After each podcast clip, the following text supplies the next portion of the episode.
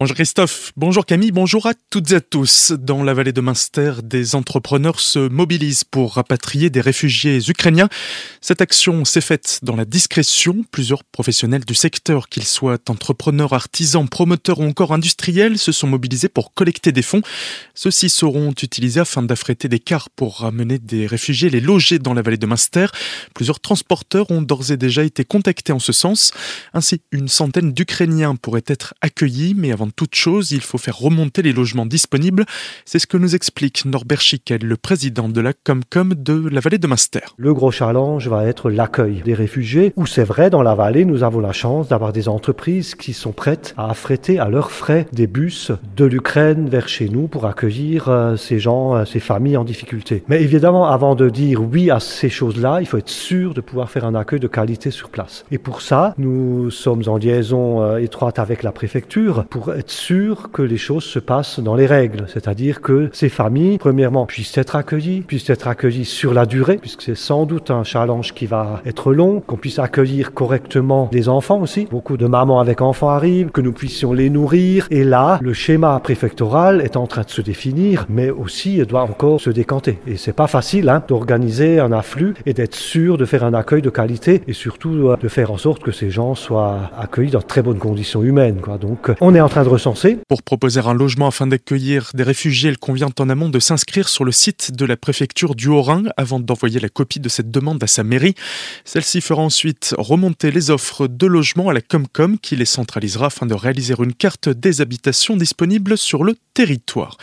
Dans le cadre de la solidarité avec l'Ukraine, la ville de Colmar lance un appel à la vigilance suite à une usurpation d'identité.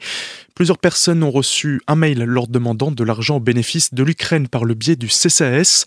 La supercherie est identifiable car elle s'appuie sur une racine de mail at colmar-fr.org qui n'est pas celle de la ville de Colmar, qui est donc at colmar.fr. Le maire et la municipalité condamnent les personnes à l'origine de cette escroquerie. Elles exploitent la situation dramatique du peuple ukrainien et s'appuient sur la notoriété de la ville et ses élus. Selon eux, une plainte sera déposée afin de permettre aux autorités de mener leur enquête. Colmar, où une médecin de l'hôpital Pasteur a lancé une cagnotte afin de récolter des dons pour acheter du matériel médical à destination des hôpitaux ukrainiens. Agnès Smagala, colmarienne d'adoption, est une Polonaise née à Varsovie. Très touchée par le conflit, elle a contacté un confrère travaillant à Varsovie pour savoir comment elle pouvait aider. En Ukraine, les médecins ont besoin de matériel tant dans les hôpitaux civils que militaires.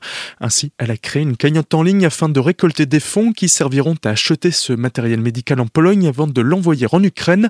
Cette cagnotte est disponible sur le www.cotiseup.com slash pour-les-combattants. Attention, si vous aviez prévu d'aller vous baigner à la piscine de Célestat ce week-end, vous risquez de trouver porte close en raison du challenge à venir organisé samedi et dimanche par le club de natation de la commune. La piscine sera fermée durant deux jours à partir de demain 13h. Les activités proposées samedi matin sont donc en revanche maintenues. La police barinoise lance un appel à la prudence. Depuis plusieurs semaines, elle a constaté une forte augmentation des arnaques à la carte bancaire avec une nouvelle technique, le spoofing. Une personne mal intentionnée se fait passer pour votre banque en vous contactant par mail, téléphone ou SMS dans le but d'obtenir vos données personnelles et ainsi de détourner l'argent présent sur votre compte. Cette usurpation d'identité, le plus souvent très bien réalisée, le numéro d'appel est bien celui de votre banque et le mail comprend son en-tête. Quelques conseils donc pour éviter de se faire plumer, ne pas cliquer sur un lien envoyé par mail vous proposant une mise à jour, ne pas ouvrir de pièces jointes, vérifier la mention HTTPS dans la barre d'adresse qui garantit la sécurisation du site et contacter son conseiller en cas de doute.